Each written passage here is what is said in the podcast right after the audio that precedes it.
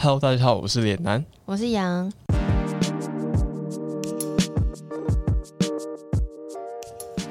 我最近很惊讶一件事，就是我发现已经有 Podcaster 在开那个付费的 Podcast 制作线上课。没想到这一天来的这么快。对，然后就是我我我真的知道 Barney 有在开免费的课啦，对，然后我有去看过，但我我就觉得哦，免费课就不错啊，就很佛。但我就想想要现在是线上课，然后付钱，而且好像付三千多块，然后我就觉得哇哦，我有两个地方很惊讶。第一个是就这个钱这价钱真的不便宜，就你去买好好买一堂阿弟的课好像一千多两千，对对，然后就好好买，我觉得像志奇他们开的课好像也就两千差不多多差不多。对，然后哇，诶，三千多是这样很不便宜，而且我看就是里面有什么使用者回馈，然后是真的有人有人买，就是它代表它是有市场的。那市场的大跟小，嗯，但至少是有人愿意买的，我就觉得很很，就是这是一个他在某些消费者心里面是值得价钱的。然后这是我惊讶的第二个地方，就是我一直很经常一直以来都很惊讶一件事，就是很多人是很愿意为了非常非常容易取得的知识在付钱的。因为其实你在网络上找，你可能找 podcast 制作，然后就可以找到一大堆就写了一一大堆免费教学文，然后他只是可能只是他什么都不跟你收钱，他只是想要希望有一些流量，或者你帮按个赞就好了。或是其实 YouTube 也有很多呃，当然是呃英文的影片。对对对，然后我就觉得哇哦，然后我那时候就在脸脸发文惊叹这件事。对，然后那那时候那时候 Barney 就来留言，他就说哦，可是我我知道你在讲什么，但是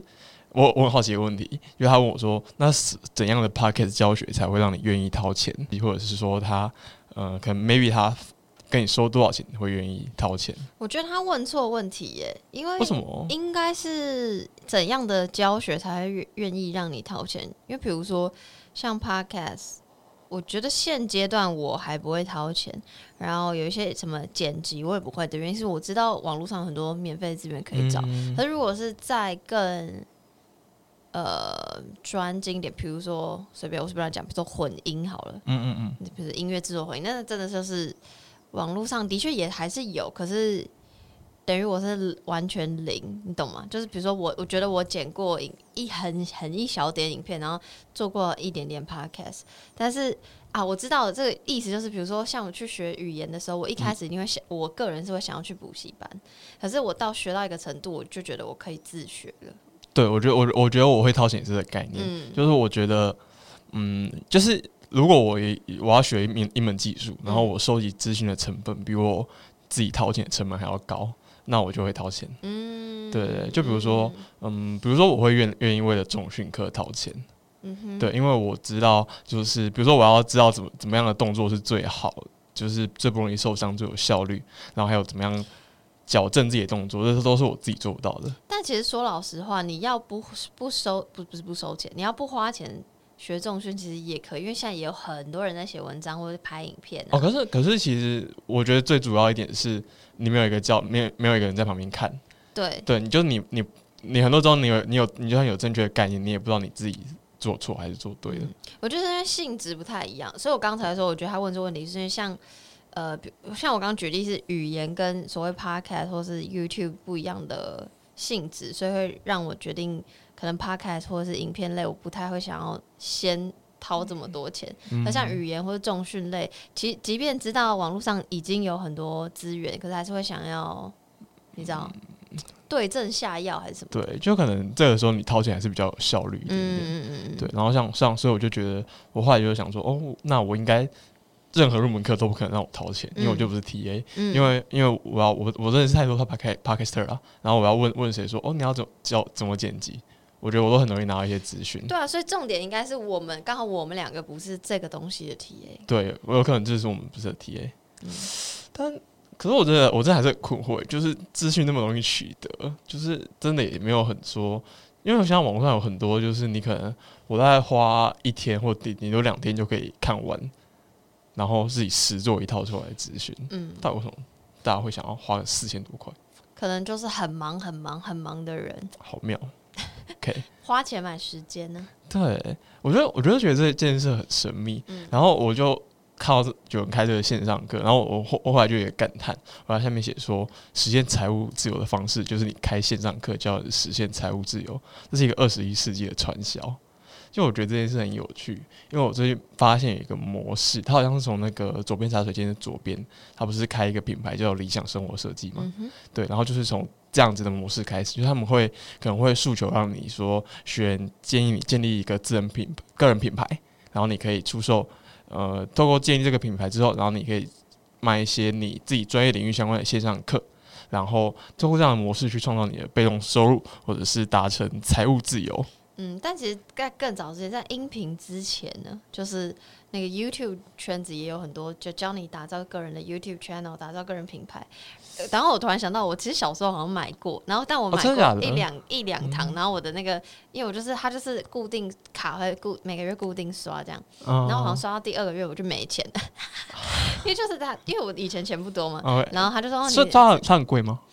它没有到很贵，可是它它的好处是它就是一个月扣款，一个月扣款，所以它就一次少少的。然后我还记得，对不起，我现在忘了他的名字，但是他是一个曾经是一个在当年 YouTube 还没有到非常红起来的时候，是一个马来西亚的 YouTuber，然后他就是创了一个 YouTube 学校还是什么的，反正我如果找到我会放在 show note。但后来好像就逐渐销声匿迹，因为他也为了忙这个学校，好像后来也没有在拍片，所以有点那个逻辑有点怪，就你没有在做这件事情的，可能你在教人家怎么做这件事情。哦，好妙哦！对，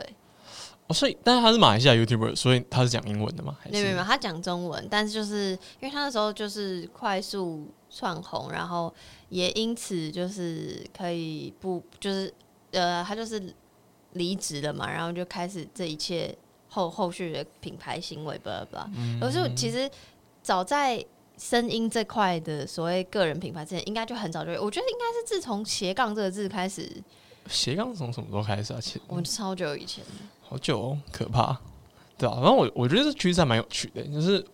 我我觉得我最近有个心态转换，就我以前会就觉得谈钱俗了。就是我觉得就会觉得说啊，你们到底为什么就是每每天都要想着被动收入，想着财务自由，然后就一直在就是想着这一些赚钱的事。那我最近我的心态转换就是说，我觉得好吧，maybe 就是大家其实都蛮辛苦，比如大家都在努力的活着，那这就只是一种生存方式。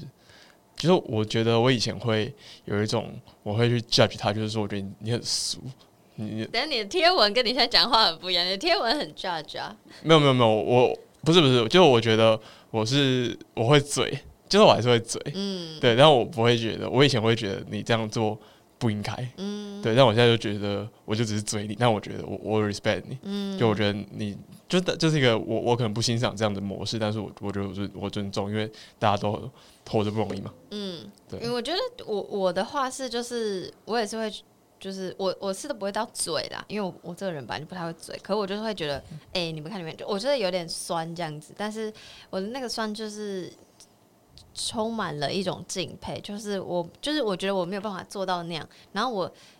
我像脸男一定知道，就是我个人对于金钱真的，我知道金钱是必需品，现在资本主义的社会 但就是还是会害怕，就我会潜意识觉得钱是脏的，可是钱又是你懂啊，就是那个超级无敌矛盾，所以就会像我觉得钱是脏，有点像有点像你讲的什么谈钱就俗了的感觉，哦，对，但是我一直还在拿捏那个中间的东西，所以我每次我在酸别人的时候，私下酸，然后我就想说，我是不是因为潜意识觉得钱脏，所以我会觉得这样怎么样怎么样这样，对，哦，懂，好神秘哦。没办法，欸我跟你我跟你说，我有一个朋友，以前他就是他是台大的，嗯然后现在出新台大就看到有一个人发一篇文，嗯，然后他说，我觉得我最近想要脱离资本主义的网络，那我有一笔存款，有没有人帮我收下？然后那他有说存款多少吗？嗯、他没有说多少，然后我朋友去就去排排，然后排第一个，然后对方真的就是私讯他，然后汇了好像十万左右给他，等一下，重点是这名同学他，哈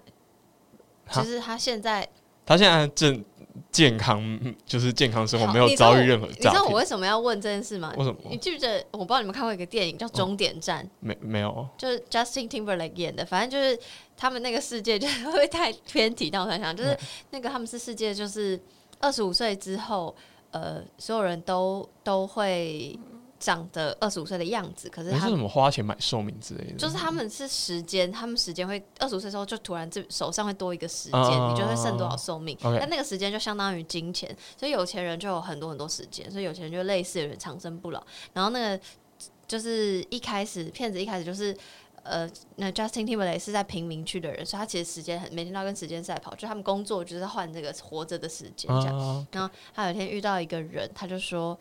我就是有点像那个出清台大那样，我看透这一切，你要不要我的财产我我的时间，？”然后他就是跟他握手，就因为他们就是握手就可以给时间，然后跟他握手，他就把很多好像什么不知道几几几十万年还是什么，反正就是很多很多的时间给他，就意思是给他很多财产的意思。OK，然后因为他就是要自杀，然后我就觉得天哪，我就很担心那个，还好你也帮我补充，他现在很健康。我 也没有，我觉得超超神秘的。然后他就拿到这十万，然后他就有一阵子过得很爽。可是，所以他没有，就是跟就问那个人说，所以为什么啊？不不不，然后他就是用了一套类似左派观点，就是说，我觉得我不能，我我现在受到这个货币经济的的，我陷入这个货币经济的网络，那我要把这个东西从我身边移开，我只要留留下我最低生活所需的财产就好了。不是我的意思，就是对我可以懂这个嘴巴这样讲，OK，可就是很感觉很不 real，你懂吗？就很我我很想知道他到底，所以他现在是在哪里过什么样的生活，然后我不知道，我觉得这从头到尾是一个很鬼扯的故事，但是好像它是真实发生的。天哪，我不敢相信哎，对，然后就觉得，干我怎么没有排到？好伤心。就因为你这种人，对。啊 OK，好，那另外跟大家分享一个新的消，很令人振奋的消息，就是，嗯、我前两天看到一个资讯是 Apple Podcast 准备迎来一个重大更新，它会在六月二十二号 WWDC 二零二零正式宣布。那根据目前的泄露的消息，就是苹果 Apple Podcast Podcast 重大更新，第一个是它好像要推出一个演算法推荐的功能，它会根据你过去的收听行为推荐你可能会喜欢的节目。那这件事情其实也是算是有迹可循的，因为今年二月的时候，苹果就发布了一个产品经理的职缺。那这个经理的职缺就是说，他他要做的事情就是 personalization，对，所以大家可以期待一下苹果外的动作。那另外的话，就是他们说你可能可以推出一些额外的 content，就是 maybe 是赞助功能或者是会员制，这大家都还不清很很不清楚，所以我们可以等。今天我们六月录音时间是六月二十一号，所以我们明天就可以知道结果了。然后，但就无论如何，我就其实我最近一直在看到很多人就是看到 Spotify 就是一直有动作，比如买 Joe 买最近买那个金卡戴珊，还有那个啊，那个他他宣布买华纳跟那些 D，然后 DC，对啊。对对。对，有很多人看到 Spotify 那么叱咤风云，然后就会觉得 Apple 应该就是没有没有打算做什么事，嗯，就觉得他们呃，就现在有个风向是 Spotify 就要起来，然后苹果就要下去了。但我一直觉得没有这样，就是因为苹果它怎么说，它就是一个庞然大物，嗯然后它你看它随便动一个动作，就已经是起风云变色。嗯，我都会想象，其实苹果每天在看那些 Spotify 收购别人的新闻，就这样冷笑一声，就想他一定有一个大王牌还没对，出来。我就觉得它它一定是什么，我布这个局已经布了一年之久。嗯没错，没错，对对对，好，所以我觉得我觉得真的可以期待一下。超期待。好，接下来就是今天的主题。嗯、今天的主题是会有一个想做非常久的主题，然后我今天写完脚本的时候，有我也觉得蛮开心的。嗯、今天你哪一次是写完不开心？嗯，没有没有，就我有时候会写完脚本，然后觉得，哦，我我这个有没有就是好的 insight？就像比如说我们讨论那个，嗯、自我成长的那一集，嗯嗯我就觉得我写完就觉得我我有讲一些我想讨论的东西，但是我没有收到一个好的 insight。嗯，可是会不会是我们要先讲完，然后沉淀一下，然后才那个 insight 才会跑出来？嗯会有这种可能吗？应该说我，我觉得我那个时候就是，我只是一个提出一个问题，嗯但是我我对自己的要求是，我觉得我对这个问题可能要有一个好的答案，就是比如说我们要怎么处理这个问题，或者说这个问题的根源是什么，嗯叭叭叭。但我觉得我那时候没有提出来，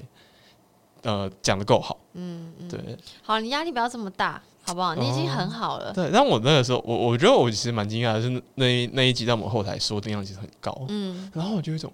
因为自我成长，#hashtag 自我成长是关键字呢，跟财富自由一样。好神秘哦。OK，好，那今天要谈的是订阅制。嗯、区分一下，这里的订阅制是平台的订阅制，因为我们现目前的订阅制其实算是以 p a c k e t 来说有两种，一个是创作者订阅制，就是你可能订阅创作者的每每个月赞助他多少钱，然后他可以提供你一些额外的内容，有点像 YouTuber 的会员制。但我们今天要讨论的是平台的订阅制，有点像是 Netflix，就是你每个月给他我现在家庭翻好像是八十块多少钱？嗯，蛮便宜，我也忘了。对对，然后他就你就可以随选他平台上面所有内容。我们今天要讨论的是这一个。那呃，Podcast 其实最近几年也非常流行订阅制，就是很多很多新 Podcast 的新创都在想做订阅制，然后有的起来了，有的下去了。下去了，对，真的下去了。哦第一次用这种说法，有的起来，有的下去了。OK，OK，在哪？好，那我觉得其实内内容订阅组，嗯，我想先跟大家理清一下这个订阅制的性质。我我觉得我其实觉得它本质上是一种资源的重新分配。嗯哼，对，就是这个资源可能是比如说财富的资源，或者是注意力的资源。对，因为嗯，现在有个面订阅制想要解决问题是这样。用户有很多很多选择，就比如说我们可能有一万个一万部电影、一万部剧可以看，然后但我们不一定有办法做出最好的选择，就是因为选择太多，然后我根本不知道哪一个会是我最喜欢、最有兴趣的。嗯，对，演算法。对对对，然后所以。这时候平台做订阅资源就是说，好，那我帮你选出一万个里面最好的一千个，嗯哼，对，就他，然后就我相信他可以选出来，嗯，然后这一千个里面，我又可以用我的演算法帮你推荐你最喜欢的一百个，最适合你的，对，适合你一百个，那。这时候对你来说你是有利的，就你相信他品味，然后他也帮你挑出来不错的东西。那另一方面，他也对于平台这一方或创作者一方，他也可以算是把资源做最有效的运用。嗯，比如说 Netflix 就可以拿到这些订阅钱，然后拿去拍一些还不错的影集。嗯，比如说《超感八人组》啊，还是《纸房子》啊，《超感八人组》还是被砍的，哦，伤心。对对，就比如说，它就是一个资啊，它就是像促进这些，比如说注意力资源或者是呃制作资源的。更有效的分配。那内容付费有很多做法，像比如说 Netflix 做就是它像我刚刚说重新分配月费，然后买拿来买一下版权啊，或者是制作节目。那还有另一种蛮有趣的模型是 Matters 的模型。嗯哼，你知道 Matters 吗？我知道，但是我一直没有就是做这件事。怎么解释？对我一直没有。你是说没有在上面写东西？那或者是我没有成为那个付费的人？哦，我先简介一下，好了，Matrix 是端传媒前应该是总编辑那个张杰平，他后来离开端传媒之后去创办的一个嗯内容付费平台。对，那他们主打一件一件事就是内容有价。嗯，对，就是基本上就是你在上面写东西，然后你的读者看到，他可以帮你按 like。然后你每得到一个 like，它就会得到相应的，他们有一个叫 like coin，嗯，然后这个 like coin 是一个区块链的虚拟货币。因为 Matters 还有主打一件事情，就是它不会消失，哎，不会消，对，就是就他们的文章都是跟区块链有关，对，就是上链的。嗯，但我觉得这点很烦哎，就是它不会消失，是不会消失，但你不能编辑。哦，是，我不能编辑，就如果你写错字，你不能编辑。哦，真的？对，我就觉得很烦，就是。因为比起不能销售，我更希望可以编辑。好的，对，好，然后所以就是你，假如读者帮你按 like，然后你就会得到这个相应 like coin，然后这个 like coin 是可以跟法币做一个兑换的。嗯，那它有一个付费的制度叫做赞赏公民，你每个月花五美元就可以取得这个资格。那假如说你今天，比如说你这个月按了十篇作品赞，好了，那你的五美元就会平分在给给这十篇作作品的作者。对，然后但这个模式和 Netflix 不一样的是，Netflix 是有平台，就是大一统，就是有个看不见的手去分配那些资源。那 Matters 比较仰赖用户的主动性，嗯，对，就是你按谁赞谁，那些东西就分给我，不会分给其他没有按赞的人。对对对对，就是你的资源是仰赖你的主动性。那嗯，这里有一个我自己觉得这个制度目前好像还没有办法解决问题，就是他的创作者还是很需要在上面自我行销，就你不会。呃，你不会只做出好内容，你就可以得到赞赏，嗯，而是你还是要很积极去跟别人 promote 你的内容，或者是跟别人互动，然后你才可以提高你的内容被看到的几率。嗯，可是 Netflix 不是也要吗？就是我的意思，好像无论如何都是要行销。呃，应该是说，呃，这样这样说好了，就是。比 Netflix 上面，比如说他们做纸房子出来，那 Netflix 会帮你搞定，就你不需要剧组还要在那边自己哦，那不用自己，OK OK，对对，就是平台帮你，比如说平台帮忙宣传，或者说他没帮你摆在首页，本身就是一个巨大的流量，嗯哼，对。可是会不会是因为量级的差异啊？嗯，也有可能是这个原因。嗯，那接下来的话就是直接看一下我们最近几个比较有趣的订阅制 podcast 的平台。第一个是我们一直以来就在讲的 Luminary，然后嗯，最近 Luminary 已经创立一周年了。哦，真的哦，对啊，好像哎，原来它那么新哦，我一直以为它很久了，没有没有，它它它很新，它是在去年五五月左右办的。真的假的？比我的 podcast 还晚。哎，真的假的？哎，对，你是四月左右，对对对对，他比你还晚。天哪，我已经是前辈吗？好感人。对，然后他，嗯，所以就是大家都，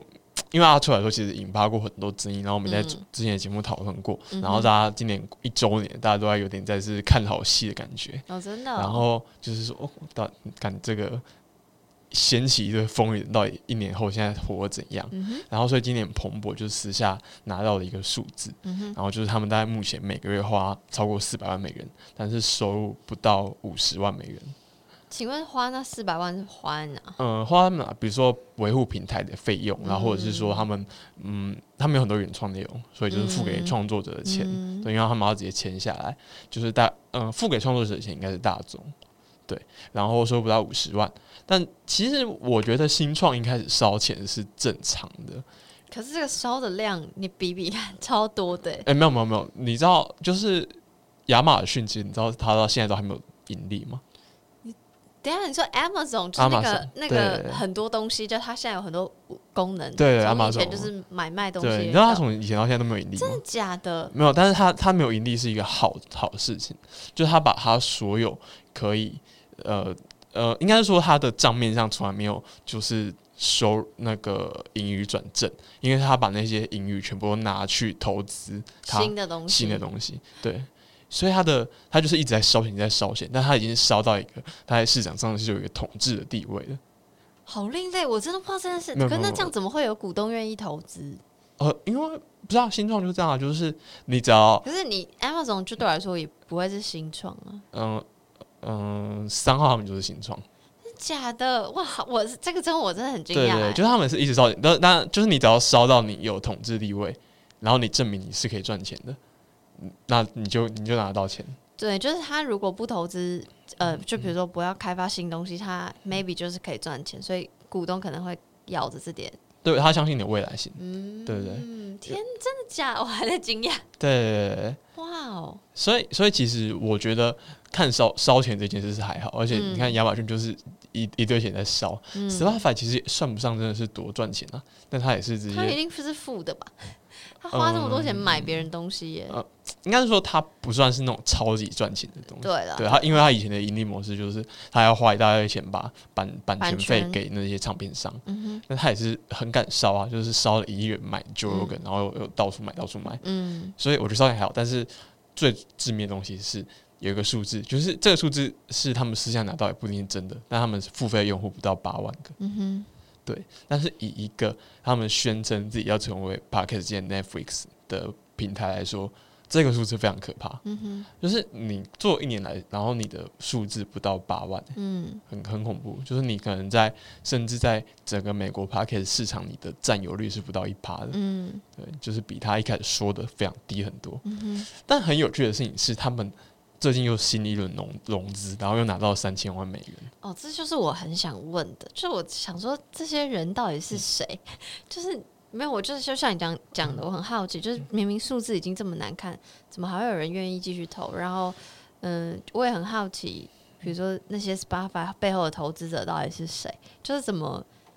因为其实我你看像这样，他一直投钱投钱，我就是会比较谨慎，我就会有点觉得，哎、你确定这样玩得起来吗？会不会玩会变会不会变自焚？这样就觉得很恐怖。你会把钱烧光了，可是你成绩不到，就像他现在用那个付费用户不到八万一样。嗯，我我觉得是这样的，就是嗯投资者心态是这样，投资者他可能是，嗯、比如说他三千万，他可能是总共有十个人，may maybe 或者更多，可能一百个人一起融这一轮嗯。参与这一轮游戏，那他们可能 maybe 有些拿的多，有些拿的少，嗯但他们付出来的财产可能都不到他们的财产的千哦分，之一。对啦，就觉得他们是就比如说他们零零钱，对，他说他们零钱，然后他们比如说我今天付了三呃可能三百万美元，或者是三十万美元投资，但是再假如说我这里投资对了，我可能可以赚得到三千万三十万，然后赚到三千万美元。嗯那就是这对我来说风险很小，但是对我来说很赚啊。对啦，好吧，果然我不是投资者。然后，但至于说为什么是因为，但是这里又有另问另一个问题，就是那你刚刚提到投入 Luminary，就代表说一定这个企业有一个吸引人的地方，就是吸引人，就是他可以这个故事可以继续讲下去的地方。嗯，这我大概查一下，我自己的推测是，嗯、他们去年换了一个 CEO，然后这个 CEO 是前 HBO 的，好像是总经理还是 CEO。哦，对对，就是他们呃三号这些人其实是相信，就是这个团队现在新的 CEO 是可以带他们走到另一个地方的。嗯，对，然后最主要其实就会是这一点，嗯嗯，这也会嗯影响很大。但也有我有看到有人在分析，然后他就说：“那、到底为什么？”其实我也不知道哎、没有啊，是因为他现在还没有，就还是刚换吗？呃，还没有换做出也换换个几个月了。哦，因为不知道，就看他下一步动作是什么吧。对对对，要有动作，我们才能分析说，所以这样这个判断到底是可行还是不可行？这样，对对对，但其实我最近看到那个美美国外名的 podcast 媒体那个 Inside Podcasting，他们就是对一个 Luminary 内部员工做一个专访，然后他们专访里面谈到蛮多东西啊，但我自己整理起来，我觉得比较有意思的是，他提到一个很有趣的困境，嗯哼，就是他们他们的模式是这样，就是他们自己做一些独家内容，比如说纸房子就是 Netflix 的独家内容，然后他们就是吸要吸引别人，就是因为你在别的地方看不到，那我就希望你一个月花可能五美元、四美元，然后来订我这个平台，然后你就可以看得到。嗯哼，但问题在于说，你是一个订阅制的平台，然后你有没有打到像 Netflix 那样掌控市场？那你的独家内容也没有办法脱离这个付费墙，那你到底要怎么打出知名度吸引别人进来？嗯，真对的，嗯像比如说，假如说今天有一个创作者，他想要加入 Luminary，、但他这样的话，三号他就是等于说他没有其他方式可以可以成长他的流量了。嗯，他没有办法，呃，就是平台没有办法帮帮助到创作者本身。对对对，所以这也是一个他们目前面临的一个很大的困境。嗯哼，对，然后另一个是就是你要怎么说服其他的创作者帮你的付费制订阅制赚钱？因为他们其实在创立这个平台一开始，他们是爬了一大堆 podcast，就什么 NPR 啊，然后 iHeartRadio，就是一大堆知名的 podcast 把它爬进来。嗯哼，然后这个时候他们就不爽了，就是一方面就是你人是靠我在帮你赚我的流量在帮你赚钱，但是我没有从你身上拿到任何好处啊，嗯。所以从这一个平台开始之后，就陆续有很多像 NPR 这些平台就直接退出来，就说我不准你在 Luminary 上面上我的节目，嗯，对对对，所以这也是他们目前一个非常头痛的问题。我觉得有点鸡生蛋，蛋生鸡，就是他没有办法为自己创造流量，那平台就没有办法成长。可是平台本身没有流量，创作者也不会想过去，对对对对，就是一个恶性循环。对，所以他们我觉得他们现在是有点陷入一个瓶颈，对啊，所以我自己觉得 Luminary 没有什么给他什么期待好。像期待是那个是新的 CEO，好不好？对好，然后另外的话就是新的中华电信的 i 听听，就是最近中华电信新推出的声音平台，然后它的模式走的比较，它模式很单纯，就是流量分润。就比如说，嗯、我自己在猜啊，有可能是这样。比如说这个平台好，这个月可能有十万人收听，然后你的节目有一万一万人，呃，一万人。呃，十万人次收听，然后你的节目听了一万人次，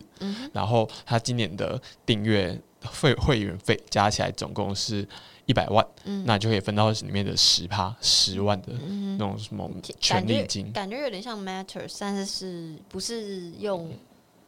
不是用那个什么暗赞不暗赞，是用流量。它是。用整体流量来算的，嗯然后它的月费是一百五十，但比较有趣的是，它的内容其实很不只是 podcast，就它里面加了很多，比如说有声书啊，或者是广播的录制的内容，像有什么我看怎么一刻精选，好像有把它们放上去，嗯。反正就是一个真的很大杂烩，就什么都有。然后我用的就是我用了一个新的啊，就是我觉得它本质上就是一个丑陋版本的 Luminary，所以它是可以试用的，是不是？有你你可以直接用 iPhone，app- 它是一个 app 它是一个 app。可是如果我不是中，我不是中华电信也 OK。可以啊，可以啊，它就你就直接下载啊，你只要你在 App Store 就可以下载。好的，然后它长得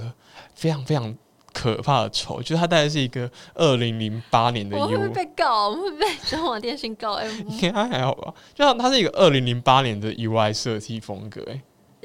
你是有看过零八年的 UI 设计是不是？有，就是就是就是我最最早还在用智障型手机的时候，那时候设计风格就是这样，零呃，而不是智障型手机啊，零八年十二年前呢、也不知道，就是应该那零八年是什么时候，我不知道，反正就是大概是我国中的时候，我用了第一只智慧型手机，然后那个时候就是还是那种什么三四三点五寸、四点五寸嗯，那种小手机流行的时候，非常非常古老的设计风格。然后我就觉得，哇塞，为什么到二零二零年还有人在这样设计？对，然后所以我就说我我觉得我我是我想法这样，就我觉得这产品真的烂透了。但是大家可以注意一下这一个产品，就是嗯，因为因为我觉得虽然说它产品烂，但是它在台湾市场是有竞争力的。为什么？因为嗯，我不觉得。啊，完了又要被告。出事啊，呃，因为因为我觉得，呃，中华电信有一个自己独特的优势，它可以跟这个平台是可以跟它既有的行销通路通路接上的。你手机是用中华电信吗？不是啊，我是中华电信转到台哥大哦哦，那你以前用过中华电信吗？呀。对，然后他是不是就是有时候会问你说，哎、那你要不要加加四九块订阅 KBox？好像有，可是因为我本人就是那个 Spotify 用户，不用 KKBox，完了又要被告。但那很很多人会就是他你问一下，他就会愿意加这个钱。哦，真的、哦。对对，就是他的中华电信有系列有一系列这种加值服务，好像叫那个叫什么 eMomi，就你说有嗯有的是可可能是看电子书，然后嗯可能是有的是铃声的服务，然后他都可以就是透过他自己的资费，然后去把。就是你，假如是，呃，应该是说，只要有人在他实体门市办门号，或者是说办一些电信方案，然后他就可以趁势推销出他的服务出去。所以我觉得中华电信他自己在行销通路上面是有一个优势。可是它有优势归有优势，可是说老实话，月费一百五，然后上面如果东西没有到很吸引人的话，月费一百五就是比 Netflix 贵、欸。但它基本上如果是在电信费模式上面的话，可能会有一些优惠。就比如说，可能是它是这样运作，就是我记得我那个时候我一开始搬装那些门号，我有跟着绑 K Bus，、然后好像 K Bus 那时候月费是一百块还是多少，然后我也是只要付五十块左右就可以拿到。对，所以就是一个，它会弄成一个不痛不痒的数字。嗯，再的话是它的内容，我觉得三号也是可以打得到蛮多族群的，因为他真的是摆了一一大堆有声书上去。嗯，我觉得至少在中中年左右的族群是有市场。对对，我觉得是年龄层的不同。对，他可以打到另一个女生的市场。嗯，我就是看到有人在讨论这个之后，然后就有人提到说，他们可能想打计程车司机的市场。计程车司机不就直接听广播就好了吗？嗯，因为因为因为我我以前也是这样想，然后但我后来就突然意识到，哎、干，其实建设司机是一个很大的市场，也就是在台湾来说的话，然后我就觉得这点很有趣。嗯哼，对好，那嗯、呃台湾的平台是这样，接下来是讲一个美国的 Pocket 新创，叫它也它也很新，它好像成立没有多久，叫做 Pod Hero。嗯、这个平台就真的就很很酷很酷。他们的模式是这样，他们会用 API 爬 Apple Pocket 上面所有节目，就是等于是你在 Apple 听到能够听到节目，你在 Pod Hero 上面也可以收听。然后用户可能他每个月花六美元付月费，嗯，对，六美元。然后，但六美元里面其中有一美元是拿来维持平台运作的，然后你也可以选择你不要给这一美元，所以跟爱听听差不多。呃，这费用差不多。嗯但它模式很有趣，它是按照赞赏分，有点三号其实有点像 Matters，、嗯哼，就比如说今天这样好了，就你这个月你按的 A 节目三个赞，按的 B 节目两个赞，那到月底的话分配就是 A 节目拿三美元，B 节目拿两美元，然后 p a y o 在这中间是不抽成的。等于他只赚那个你可付可付不付的一美元。，对对对对。哇哦，好感哦。很酷。然后他就是说，嗯、他说，因为他他在官网上面就是挑明说很清楚，他就说，哦，你可以不付那一美元，但是你想想看啊，我们帮做这么跑平台，我们也很辛苦吧，我们还是要可以撑下去啊，所以我建议你付啊。嗯，对情绪勒索。嗯、没有没有，他他没有讲那么情绪勒索，就是他讲的很光明正大，就是说嗯他们他们觉得这样可以帮助他们更好维持下去。那我我觉得最有趣的是，他们就是说他们是宣称他们会找到主持人把钱拿给他们，就他们是等于是他们预先帮所有这些节目收赞助的钱。就比如说今天，假如说这样好了，今天他可能把 T m a i l 会送上去，然后就 maybe 有一个美国，他就帮 T m a i l 按了一个赞，然后我我可能可以拿到一美元，但我事先根本不会知道我被上架，嗯，然后他可能要写信联络我说，哦，我们这有一美元要给你哦。那这样行政的流程跟金流那很麻烦哎。然后我觉得蛮有趣的，就是我就在想说，哎、那你真的联络得到每个人吗？那假如说你联络不到那那些钱会怎么处理？他好像没有讲清很清楚，所以我听起来很乌托邦耶，你不觉得吗？对，所以我对这一点就是我觉得这模式很酷，但是我是有一点点疑虑在的。嗯哼嗯，对对对，但我觉得我就是看到有文章在讨论他们，然后就讨论到他们的一些大家的概念，我就觉得很酷。就是他们他们有个基础假设，他们就是说，他们有假设九十七 percent 的节目是根本不可能接到广告的，广告或是赞助。这个假设是是，对对，然后而且他们觉得，就算接到广告，他们很讨厌广告，他们觉得广告很烦。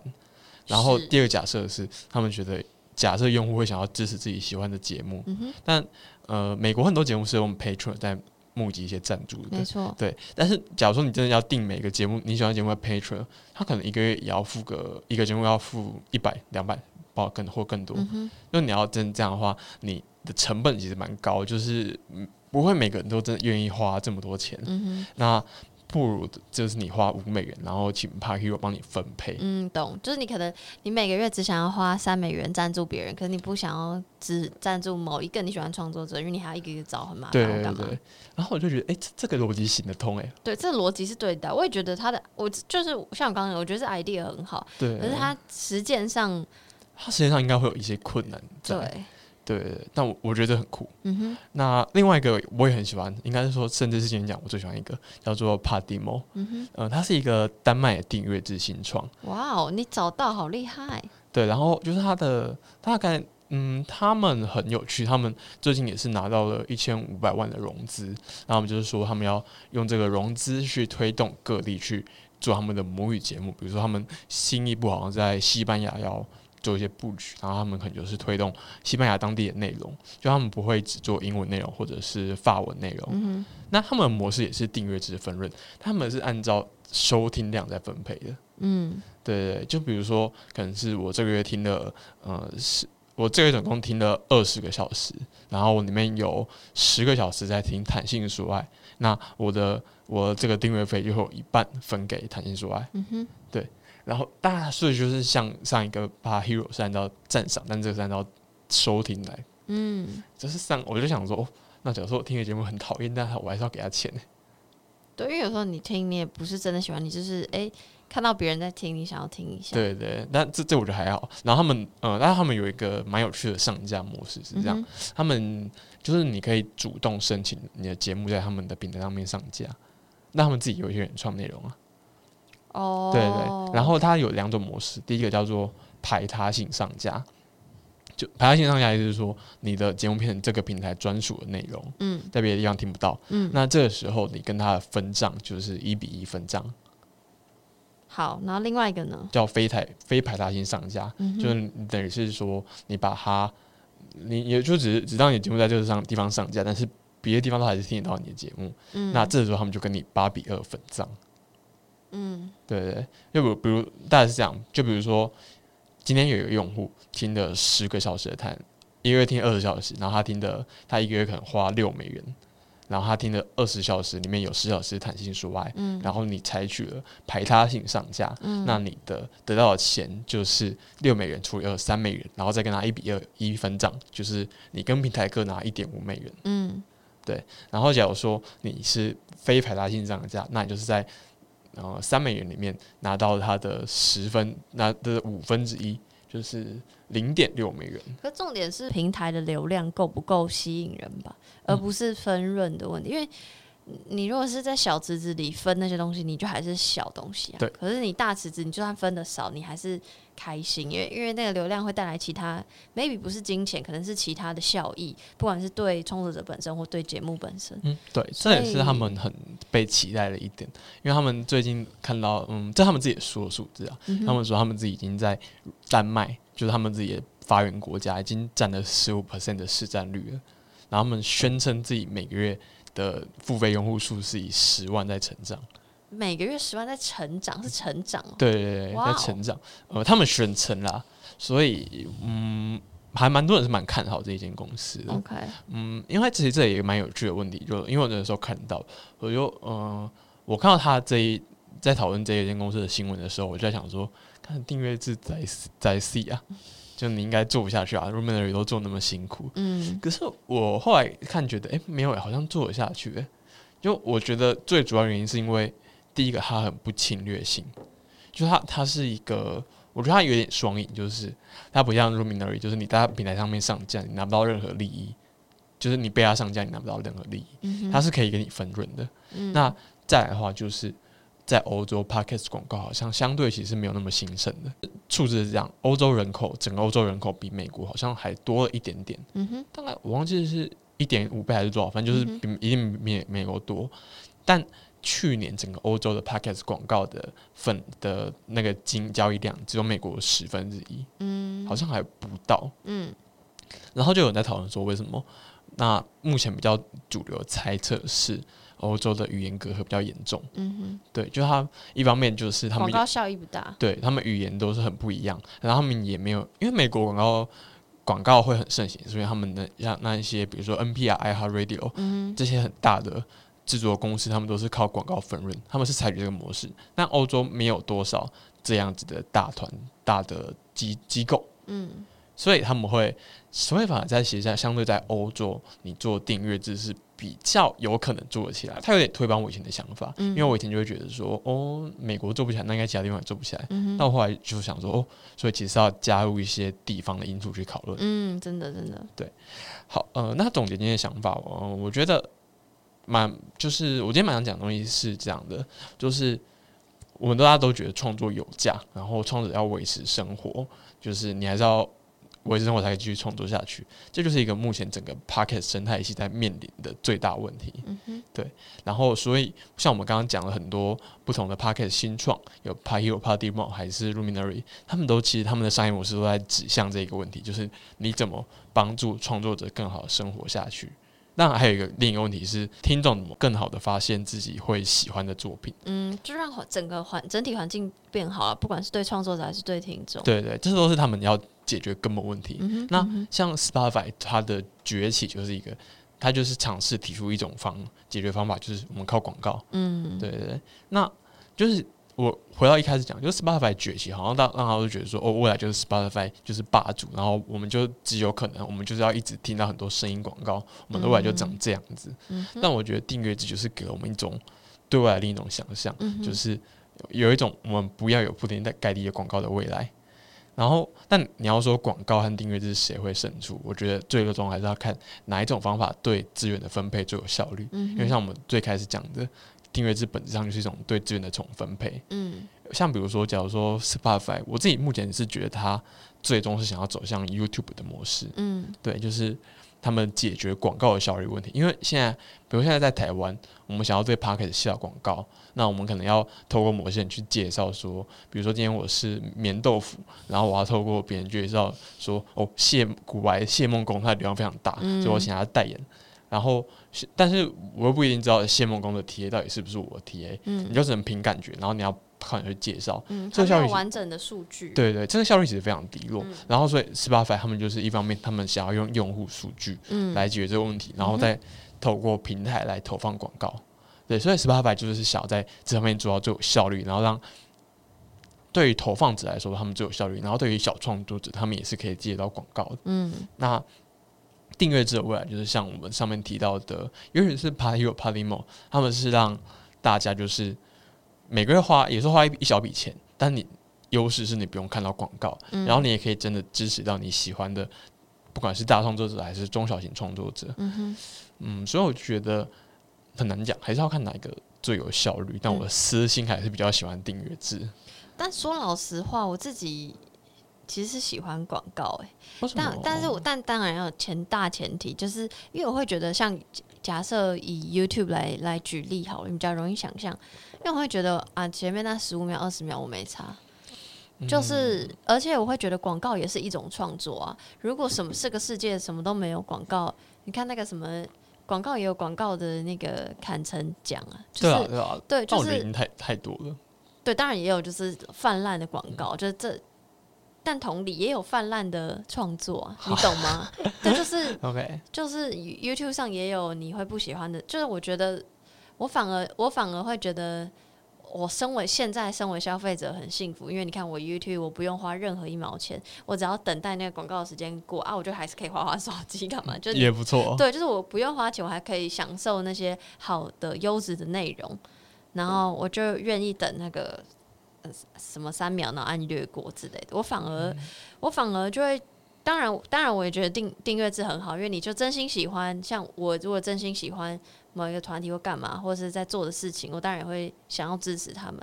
但我不知道，因为我会觉得会不会变成，呃，也是还是会有一群没有足够资源的人没有办法做到这件事情。嗯，你是说没有办法得到足够的订阅？呃，没有，不不是哦，是是消费者方的没有办法哦，你是说没有没有那个能力去去订阅别人。哦懂懂懂。对啊，就是我觉得无论怎样，我还是希望这个世界是 balanced 的，就是不要都是订阅或都是广告，那就是对就变泛滥其。实我觉得比较理想模式好像是你可以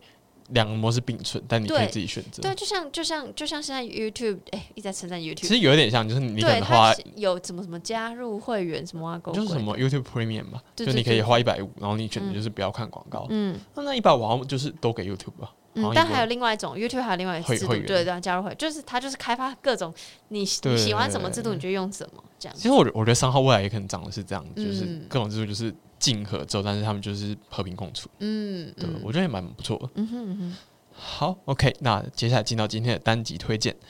呃，第一集是我推荐的六月三号的节目，节目是落选沙龙，呃，主题叫做“开口谈钱，你行吗？”来宾是随机波动的张之琪。嗯哼，呃，这一集的话，我觉得很有趣，他们在讲说创作者到底能不能开，愿不愿意有办法开口跟别人拿钱。他们因为他们几个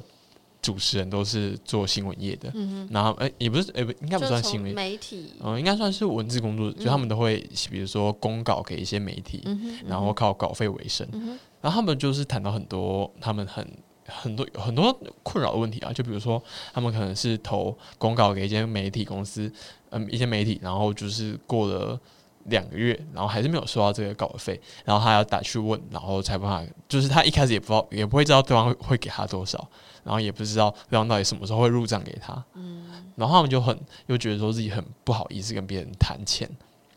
就觉得你提的好像就是是不是你死要钱，但你不是，你只是想要问清楚而已。对对对，就你还是要生活，嗯。对，然后像是我忘记是张之琪还是谁，就反正就是他有一次被邀请去主持一个活动，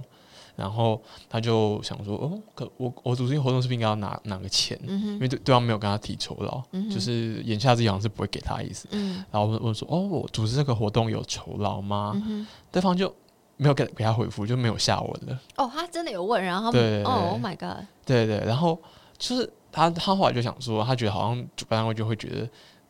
主请你主持不是不是一个他们应该负担的成本。嗯对他们就觉得有有些人可能会甚至觉得说，我我请你主持帮你曝光啊，帮你带流量，你还跟我拿什么钱？我觉得这真的还要很看对，就一样嘛，又回到对，所以对方流量到底是多少？但我觉得其实三号就是大部分时候都应该给，是这样没错啦，啊可是不知道哎、比如说 Netflix 请请脸男去开开一个节呃目，我我可能所以不拿钱。不是，我因为我觉得做到做到 Netflix 那个程度，他们应该都会给吧。是啦，是没错，对这倒真的。但我后面听到一段，我觉得很有趣。他嗯哼就说，他们就在讨论说，他们不敢跟别人谈钱，是不是因为不够自信？是，对我就觉得，这不就是解吗？就是冒牌者症候群。冒牌者症候群，就是，但他们后来谈到是说，他们觉得有另一个人跟一个人跟另一个人说，但其实你受不到别人邀请，这代表是其实你是有能力做到这件事情的，就是他们他们认认可你是有能力做到的，嗯哼，对，而且更重要的是，你拿了钱，你才有压力把它做好。有一个人说他自己有个心态是，我今天觉得自己没有拿钱，那我就可以觉得说我自己站在一个道德制高点，然后我觉得哦，我没有没有做的不够好，但是但我没有拿钱啊，不能怪我吧？我不管有没有拿起来，是会很有压力呢，压力很大呢。没有，就就我我听到这段很有同感，就是我自己有个类似的经验，嗯，因为我也是某一次就是被别人邀稿啊，嗯，然后因为对方事先声明没有稿费啊，然后我我自己也同意这件事，但我后来就是觉得我那份稿真的写得烂到不行，可是对方既然有事先声明，那你应该就是出自己觉得还是值值得做这件事情，所以做吧。嗯，我后来觉得我好像嗯没有想清楚这件事。哦 OK，对，然后就但我后来就觉得我那份稿真的没有写的很好。可是你觉得是有正相关吗？哈，我觉得你呃，你会觉得这件事情跟没有拿稿费是有正相关吗？应该是说，我觉得我想法是，我因为我没有拿钱这件事，就会我有一个心态是，我没有必要把它做的特别好。就我不管是有意识或无意识，我就是没有后面有压力把它做到好。我那一次没有觉得这件事是一个很重要的事情。OK，对就对潜意识里可能这样觉得，对但你也不是故意要把它写烂，你只是就是对潜可能潜意识应该应该是说，可能是比如说，呃，我我我心态是这样，就是我自己在我做自己想做的事情，比如说来做这个节目，嗯那我我就会尽量把它做到九十分甚至一百分。嗯然后，但假如说今天是别人，然后找我做一个我自己没有很有兴趣的嗯事，然后。呃，但他又给我钱的话，我可能就有个压力，然后就是哦，我懂我懂，说，嗯嗯，好吧，我不能砸自己的品牌，然后来把它做好。但他没有给我钱，然后我又自己没有特别有兴趣，然后，然后我今天又是刚好没有做很好，我就把它做到可能七十分，嗯对。然后我，但我这里就会没有一个动力，就是说，好干，我要把它撕烂，我要把它写写写到九十分，别不要那么激动对对对懂懂懂，对对对。然后我后来，我这件事就有一个题目，就是说，好，我决定了，我以后再做类似的事，我一定要跟跟别人收钱，嗯因为不然三号我就是在践踏我自己的文字能力嗯。嗯，当然，对，就我的判判断这样，就比如说，可能朋友拜托我帮忙，我还是朋友朋友，那就不收钱。嗯对，但我觉得不熟的，我就要应该要说。嗯，就你有你的原则，对对对，然后所以我就觉得，哦，干这这一集跟我真的是超有同感。嗯好，那下一个是六月三号的节目九 M 布拉布拉，然后主题是你所不知道的 Soft 里帕帕蛋堡杜振熙。呃，蛋堡和卷巴巴其实都是两国非常喜、非常非常喜欢的创作者，嗯所以我听到就是我很喜欢的创作者仿另一个我很喜欢的创作者，我就觉得他干超快乐的。说老实话，我一开始听有很多复杂情绪，一又觉得他好像哎蛮、会组织，就是他他聊天聊得很轻松，就不会很刻意说好一个问题接着下一个问题。但第二个，我又觉得就是有点不太习惯。你懂吗？就又喜欢又不喜欢，就喜欢他很不一样的一面，可是又很想要就是叫他赶快唱歌，因 为声音很好听。好神秘。对，就是会想我，我就是也也很想要知道，就是爸爸自己的更多事情。这样，但当然他们聊天之中会提到一点。OK，就你可能想要看别人仿爸爸，你不一定不一定很想看爸爸仿别人。嗯、如果是蛋，如果是跟蛋宝这对的话，两个就像你讲，两个我都还蛮算蛮算喜欢的。要看他之后，哦因为现在才一集嘛，所以要看他之后访问的样子怎么样。懂对，OK，好，然后这集就是蛋宝，就是呃，卷爸爸有一个很大的篇幅在跟蛋宝聊他是就是女生的女儿之后的生活，嗯对，然后我就觉得干好好玩哦。就蛋蛋宝说说了一段，他说他当爸爸之后，他喜欢的 A 片都变人气类型没有。他前面有些讲说。我看，呃，现在路上以前都会想说要把妹，可是现在看到路上妹都觉得她是别人的女 我觉得真的好有趣哦。压力好大。对，就是你会就会觉得他不是你的，可以可以跟你，就他不是你的可以求偶的对象，嗯他就是一个嗯另一个物种了。嗯 就我我以前其实一直不懂人妻主题的魅力在哪里，然后这里就有一个体悟是，那可能真是要当爸爸以后才可以理解。OK，好，好，然后另一个就是我很喜欢的 insight，就是也是蛋宝提到的，还有是提到真人跟真实改编这件事。然后他说，其实很多时候吸引我们其实不是真人真事改编，而是真实情绪改编。嗯因为其实其实实际上真实的故事很多时候都是很琐碎的、很漫长的、很无趣的。然后你是把这个情绪拿出来改编成一个故事，然后这个故事才真正的吸引人，而不是故事故事本身不一定吸引人。嗯对，然后我就很喜欢这个观点，我就觉得，哎、我们以前没有想过这件事，然后我就想到那个，你看过《大智若愚》吗？提姆看过波顿的，对对，然后里面不是就是那个小孩子出生的时候，然后真实的故事是那个他爸爸在外地做生意，嗯然后但是就是赶不回来，所以就早产了。那、他爸爸就从小就跟小孩子说：“哦，你出生的时候啊，我之前把就是想要钓一只怪鱼，我就把结婚戒指拿来当饵钓那只鱼，嗯对，然后后来就被那只鱼叼走了。嗯然后后来，但是在你出生当天，那只鱼就是回来，然后把戒指还给我们。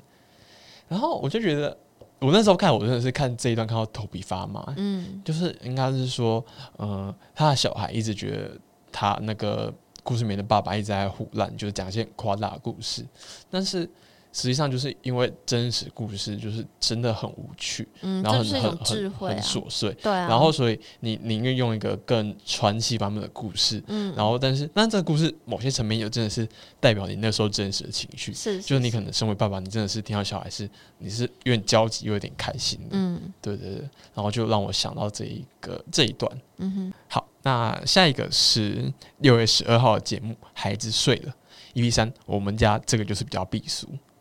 嗯，这个节目其实就是一个夫妻的闲聊节目，就他们可能就是就是小孩睡了以后，然后这样拿着麦麦克风出来剪辑，然后就聊一些很多那种家庭家里的事情，就比如说什么，哎，你说什么就是我要趁趁妈妈去睡，然后把这一集上一上，嗯，对对，不然就是，然后这就是赶快把它贴到脸书上，然后这样大家按赞，然后就妈妈醒来有什么意见，她就会觉得大家都已经留言了，不好意思，就要撤下来。嗯嗯，啊，对。然后我最喜欢的一段就是里面那个太太，然后提到她小时候很喜欢拿着录音带偷偷录，就是录音，然后就是写讲她的现实生活的故事，但她会把它稍微改变一下，就比如说好像是属兔嘛。对，然后他哥哥是属龙，然后他就会说，就是平常龙都爱欺负兔子，然后老板一般就说，诶，龙龙经过了，我等下再去讲，就是很可爱、啊，他很可爱。然后他后来就是被好像被他爸爸发现，这样他就很心灵创伤然后，还就是给所有人听，对。对对，他就很生气。他，有创伤，因为他好像就觉得创作应该很私密，嗯然后就是一直被发现，他很很生气，嗯嗯，对对。对。然后我就想到我小时候其实也很喜欢模仿慢摇电台，哎、可是你是模仿给自己，还是模仿？模仿给我爸看，所以你是想要秀这个，对对对对，就是有一个表演欲，嗯，对对对，然后我就觉得，就是小时候那种很没有杂质的创造力，其实很珍贵的。因为你要我现在来，就是我好像模仿慢摇电台，我没办法那么直觉。现在突然模仿慢摇电台也蛮突然的，不就是你呃，应该是说我可能是嗯没有办法，就是像那么直觉，就是对啊，就觉得好像这件事情很单纯、很快乐对对对，就觉得因为我因为我以前也是会，就像那个那个妈妈这个太太一样，就是一样自己拿以前就真的是那个录音带那种，然后自己录音这样子。哦，然后会接一个麦克风吗。不会，以前没有麦克风，就是直接这样按呐、哦哦，我知道，知道就是会对，就最最最最因为我记得有有一些录录音带是可以接麦克风的。可是以前就我个那时候多小，好像国国国小国中吧，OK，然后我就会这样子，然后我就打开电视，然后以前我很喜欢看那个 MTV 台或 Channel V 他们播音乐，然后我就说，嗯、你现在收听的是，根本没有人在听，哇然后哦什么什么什么，然后接接下来这首歌是来谁谁来自谁谁谁的什么什么什么，然后就讲就一讲完，然后把那个收那个录音机，然后靠近电视的那哦个孔。看很可爱。然后，然后这，而且我跟你讲，超多卷，大概有没有录了？有没有五卷？然后全部应该都还在我的老家。反正 anyway，就是我都没有给任何人听，因为我当时也不知道为什么我要录，我只是觉得我喜欢，然后想要，因为以会以前会听广播。哇哦，那你会想把它转成音档吗？嗯，先先不要。对，就是，而且我我我那时候就想说，对我以前跟跟这个太太想的一样，就会觉得创作是一件很私密的事，就也没有，我不会去想象说它是不是私密，这也是后设后后来去想，只是当时就是我只是因为我喜欢这件事情，所以我去做，可是我没有想说我要把它分享给谁这样，然后我就在思考说，所以现在大家创作就是想要啊什么。订阅我的 channel，按什么什么小铃铛，就是这个分享欲是哪里来的？就明明以前没有这些东西，我都还是很愿意创作。可是现在创作好像带有目的，可是也没有说这个目的就是不好，只是我很好奇，想说，到底是我们先有分享的欲望，还是是社群养我们这个分享的欲望？这样，哎、可是其实我我这一集听到就是创作是私密这件事，我知道有有人是这样想，但嗯我,、我其实不是这样想、哎，应该是说对我来，我从很小的时候开始创作，对我来说就是一个很很公之于众的事情。嗯，对，就是我会，我从小的时候开始，比如说我可能写小说，然后或者是哇，你写小说，就会很吸，就是我就是为了让别人看到去做这件事。像比如说我国中第一次写小说，嗯，然后我就是直接在补习班传阅我的那个写小说的本子，你不会觉得很害羞吗？我就觉得别人看到我很我很兴奋，哇，那你真的是天生有表演欲耶，对对，然后所以我就觉得，哎、跟我就是这样的想法跟我很不一样，就是大家都会，就是我我知道会有人觉得创作是很私密，但我就觉得创作是一件很公开的事。嗯，哇，跟我跟我的个性或想象不太一样。对对对，因为因为我那时候就是传传剧，然后就觉得大家都很喜欢看，然后就觉得我、哦很开心。嗯，然后因为那个讲一个摆的位，就虽然今天脸男推荐的是这集，呃，第几集啊？哦，第第三集，但是呢，其实他好像已经第五集还是什么了。然后因为我就觉得这个我很想知道这个妈妈到底是谁，然后我就发现我好像认识她，然后发现是跟我同年龄的人，然后就有点吓到，然后我想说，呃，所以他有小孩了，然后我就回去听那个第试播集，然后我觉得试播集的内容我非常喜欢，就是我觉得可以推荐给在考虑要不要生孩子的人听。哦，那吗？是我只是讲这个哦、就是没有，他就在讲说为什么到底要生小孩、啊，为什么会有？因为这个，因为这个怎么节目名叫《孩子睡》哦，对对对，所以一开始就要讨论说到底为什么会有这个决定。他们本来其实是不小心怀孕，然后想要拿掉的，哦，然后是有经过很多的思考，很多思考，然后决定还是生下来。对，然后我最喜欢他讲一句话，就是因为他觉得他不想要，因为现在这虽然这样讲有点怪，但 to be honest，二十八岁，他现在小孩可能一两岁吧，所以就是、是算年蛮年轻就生了，尤其是在我们这一代。嗯，对对对，所以他就会很担心，他以后就会说哦，是因为小孩的关系，所以浪费他的大好青春，就是他把时间花在小孩身上。嗯可他不想要成为这种妈妈，所以他就是决开始决定说好不行，我要生下来的那一刻开始，他就他就叫她老公督促她说你要督促我，我要好好过每一天这样子，哎、我觉得心态很棒哎。这超感人的，因为就真的不要就觉得好像爸妈就是一种牺牲，嗯。然后我就想到之前杨雅琴在那个那个女人迷的专访文章，她就说，她就说，如果你是觉你觉得是牺牲，你就不要给，因为爸妈快乐才是给小孩最好的的事情，就不不要觉得说哦，我就是牺牲就很可怜或干嘛干嘛。嗯。对我觉得其实觉得牺牲就是一种情绪勒索，对，对对对，真的，反正除了这个今天推荐这集之外，我如果在考虑要不要生小孩的朋友，我也很推荐你去听呃他们的试播集。没错没错。OK，然后下一个是我推荐的是历史下酒菜的二十六集《民国知识分子的情欲世界》。然后我我其实一直有听到，除了脸男之外，好像那个上姐就解锁地的上姐也有在推荐历史下酒菜，但我一直没有机会就是好好听完，就可能点开一下下，然后就关掉。然后这个就是因为 you know 他的情欲世界就是我的专业 OK OK，因为就是我就想说，哎，我想听这样，然后一认真听就觉得哇，真的是知识含量很多。然后他会让我边听的时候，我一直在查资料，因为他就会讲一个名字，然后我就想要去 Google。求知欲旺盛。对对对对，然后呃，因为他自己也有他自己的官网嘛，然后就是那个他会每一集就会有一个很长的文章，有点像我我我的节目也会有这种补充资料的感觉。可是我发现，就是比如说今天上一集的节目可能是六月十号上音档。可是他文章大概是十天后才会上线，所以所以今天推荐这集《民国知识分子》还没有这个文章版本，哦所以我很期待他之后上线，可能不知道之后再补充之类的。然后这集就讲了很多民国民国时期的知识分子怎么在思考感情跟思考性，是思考性跟思考爱的。然后呃，因为他真的讲了很多，我只提几个，就是我觉得很酷的地方，就是一开呃，他有讲到说什么民国民国时期的恋爱。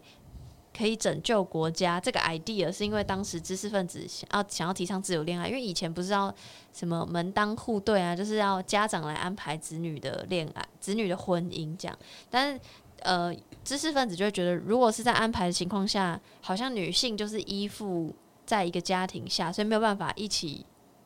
一起让国家更好。啊，对，但他前面有提到，就是比如说像那个以前不是会裹小脚嘛，裹哦裹小脚后来松绑也是因为知识分子觉得就是这样，女女性很可怜或干嘛干嘛，就他当然不用这个词啊，这意思就是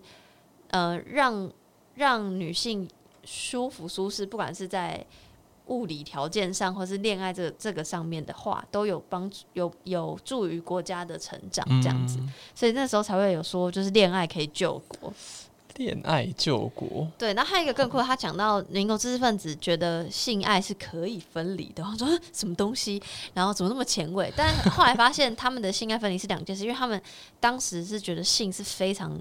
粗俗低俗的东西，然后所以爱是很至高无上的，所以无性的爱反而是最最最最被推崇我的。说柏拉图式的爱情，对，所以他们的那个分离不是觉得说，不是像我们现在讲的性爱分离是哦你可以随便就是跟别人发生性性行为，而是他们觉得性很不好，然后爱很好，所以它是两件事情要分开来讲这样子。然后这这节目讲到一个很特别的是，呃，有一个人叫做张晋生，他是当时的那个社会学家，也是一个哲学教授，然后但他很不一样，因为民大部分知识分子会觉得说性是不好的嘛，但只有他觉得性是好的，而且良好的性生活可以帮助恋爱生活，所以他就积极要推广性，然后他就在报纸上刊登说：“哎、可以跟我来分享你的性故事，我会把它集结成书。”然后还真的，他还说。那个主持人就说：“你以为没有人投稿，对不对？跟你讲，很多人投稿，然后就真的还集结成书，叫做《信史》。虽然最后被书被禁了，然后那个他也因此失去工作，但就是他在做的事情，就是我在做的事情。写。信给我，对，就是写信给我，但只是只是是民国初年啊，我现在是二零二零年，哦。对我觉得超级无敌酷。哦！哎、我现在在看他的 wiki，然后他就他就我看到他有说他在一个晨报副刊上面发表爱情的四项定则，没错。哎、，那好酷、哦！就是他他说什么，第一个爱情是有条件的，第二个爱情是可比较，第三个爱情是可变迁的，第四夫妻是朋友的一种。没错，因为我就是昨天就觉得这个人太酷，然后我就去也是像脸男一样，就是去 wiki 他，然后就发现这个爱情的定则，我想说太酷了吧，就是他们以以前角度来看很前卫，超级无敌爆前卫。然后我后来我就去查这个爱情的定则，然后就看到很多呃文章相关的评论什么什么的，然后我就看那篇文章就写说，就是因为这个张晋生让。提出了这个爱情的定则，就是让爱情是有流动性的，就等于说就是男女是平等的，嗯，对，就是呃，因为就所谓爱情的流动性，就不像是以前，比如说家庭安排，所以就卡在那里。可是爱情是可以选择，就是它有流动性，所以就是感觉是提倡自由恋爱。可是也因为他的这个所谓爱情有流动性，所以就好像你知道，爱情流动性就好像你可以这个不是符合你的期待，或不是你的样子，你就流流动变成别的，所以就好像会一直换对象或干嘛，嗯然后。有人就会说，嗯，这样子的主张会让真爱这件事情消失。然后我就在想件这件事情，就是所以现在我们是自由恋爱的社会嘛？那你有觉得因为自由恋爱，所以就没有真爱吗？他说什么是真爱？对，可是我我很 confused 啊，什么叫真爱？那依据你现在应该还很热恋期，你觉得？我就觉得爱好像没有真的假的啊、就是我觉得你你觉得你很喜欢这个人，然后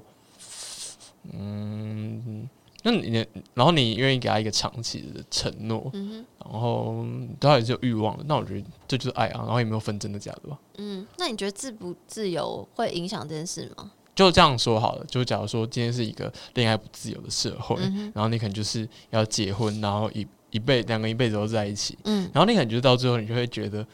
你一直被跟这个被这个人局限在一起，嗯，然后你爱可能就会慢慢消失了。嗯那那如果我今天是可以自由恋爱，然后你这个是可以大家都很一致认同说，嗯，爱情是可以变动的，然后你的伴侣是可以更换的，嗯哼。那你反而会觉得你可能每个时期都可以处在爱里面，我觉得还不错啊。嗯，我觉得哦，我蛮同意你说，但我我我如果要我，因为那时候我就看到这个推论，我想说，是自由，因为它有点像是自由恋爱 equal 没有真爱，然后我想说，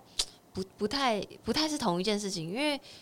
这样讲的好像以前的不自由恋爱就会有真爱嘛，我不我并不更不这么觉得，对，所以有没有真爱这是一个要讨论的事情，然后它跟自不自由好像又是分开的，就是不管自不自由，我都觉得，sorry，我比较浪漫一点，我都觉得还是有所谓真爱，可是这个真爱，这个真爱也是变动性的，就是他这个真爱可能是这个这个时期的这个时刻的你属属于你适合你，对，可能每个时期会不同样子。对，可是并不代表自不自由会影响这件事情。对对对，对，所以我觉得这个 insight 很酷，然后好好想跟张晋生做朋友，虽然可以 穿穿越回去。穿越时空。然后下一个是我推荐六月十八号的节目《网红 No Filter》，呃，主题叫做“完美零零四正妹比你还懂看妹，十四万粉丝的柜姐上班要干嘛？”还嗯斜杠 Judy，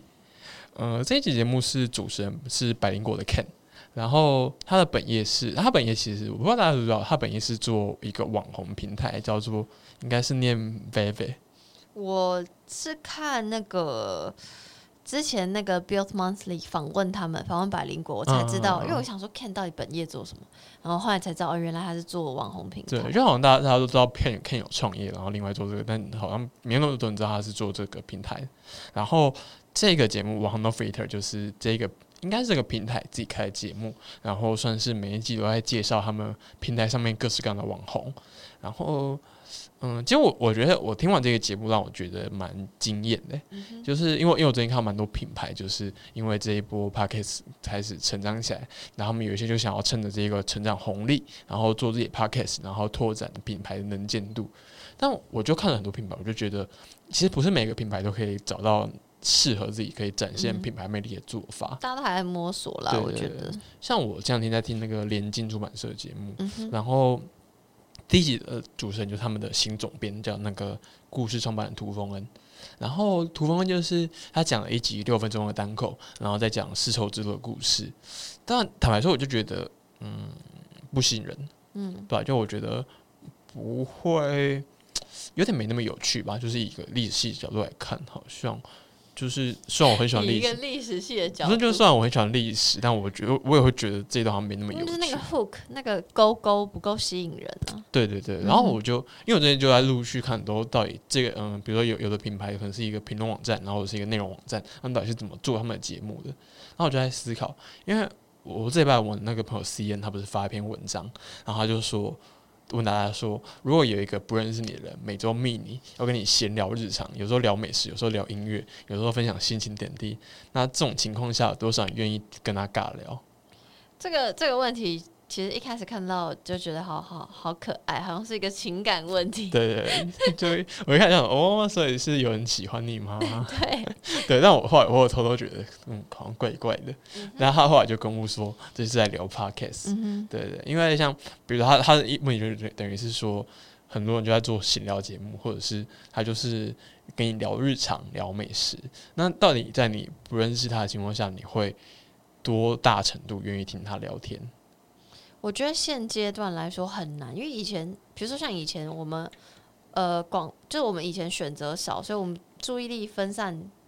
的呃状况比较少，所以比如说我们就会很习，比如说以前听广播，你就没有那些没有那么多选择，不会没有 YouTube，所以你就是就听就是，你会习惯他的陪伴。就对这些人如果在十几年后开始自己的 podcast，你已经习惯他的声音，习惯他的陪伴，你就愿意花时间听他讲话。可现在如果你是从零做起，或是你本来可能是呃文字媒体，但大家不习惯你讲话哦，原来是这个声音，或原来哦你想讲这个，那就并不见得会帮你的所谓原本的品牌有加成的效果。嗯，对对对，就假如比如说你今天可能是一个文字创作者，然后你突然开始做 podcast，然后大家就说哦哦，原来原来这个文字的声音是这样是长这样子的吗？嗯嗯但是他跟我聊聊天，然后就觉得、呃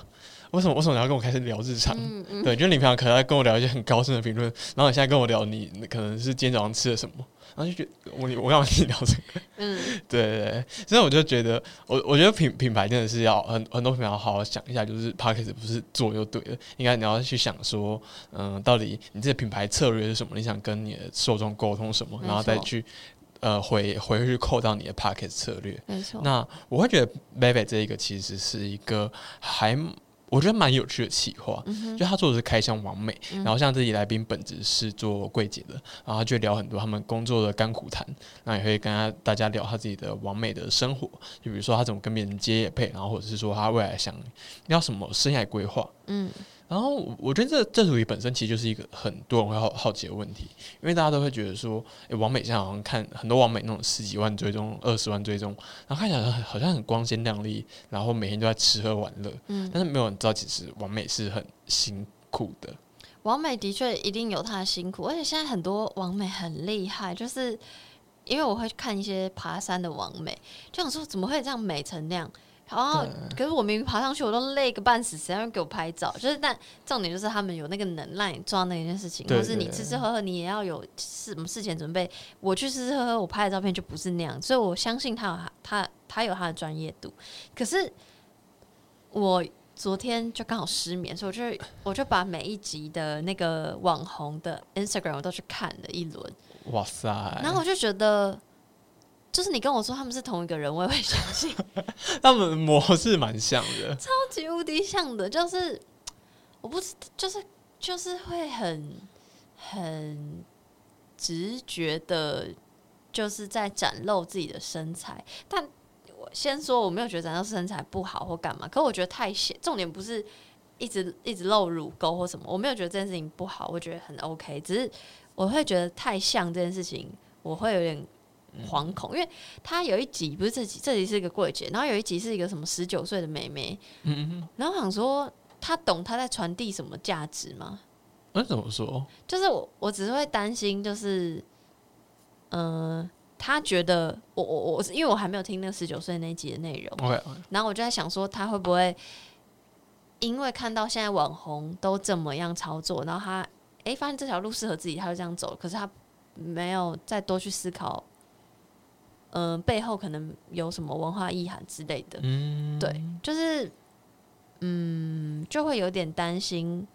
是因为你自己真的想要呈现最真实的你，所以你肉乳狗，因为你有你有料蛋可以秀啊，嗯，还是是你因为觉得市场吃这套，所以你走这套。就我怕，我怕就是因为市场吃这套，所以大家就会长越来越像。哦，对，就一直走上这一条路。对，就是那个什么滤镜都长一样啊，然后什么乳沟都长一样，就是就是超真的，你自己去划划看，就真都一样。OK，我觉得我没有在排斥网红，只是我在排斥一样的网红。对，如果有如果有不同种类的网红，就好像现在我觉得。YouTuber 有很多不同类型，然后 Pa Podcast 节目也有很多不同类型，我觉得这样是好的。但是对，所以我我当然不会排斥，觉得网红怎样怎样讲。可是我是很担心很一致，就你希望有一个多元性在那边。对，嗯，懂。对，我也觉得，呃，好像网红就套路好像都差不多。他们他们他们很多网红平常会发的文好像都差不多，嗯，就是什么我我去住了饭店，然后我今天吃了什么吃到饱，嗯，对，然后今天有厂商请我代言什么唇膏，对，但重点是我觉得内容倒还好，因为内容就他的生活或他的业配内容，但就是照片，就那个视觉文法，照片给我的感觉我就。好，你待会你待会去看他们，你就知道。OK OK，我我我只看我我只看过那个这这季的主 Judy 的，嗯，对 Judy 的，然后我就觉得哦好酷，因为因为我平常啊我还专门在追踪这种网美，嗯，我都追踪我喜欢的演员，嗯，你很棒。没有没有，我也我也会看到我喜欢演员觉得很可爱，嗯，懂。我只是看这种类型不一样。OK，好，我觉得我同意，但。总言之，我觉得以品一个品牌计划来说，我觉得 v i v 这组是做的很吸引人的。然后，如果有品牌想要做自己的 podcast，也可以去看一下这个期望，然后想说到底怎样东西可以适合展现我们的品牌核心诉求，然后你想要讲的东西，我觉得很不错。那我们今天节目就到这边，拜拜，拜拜。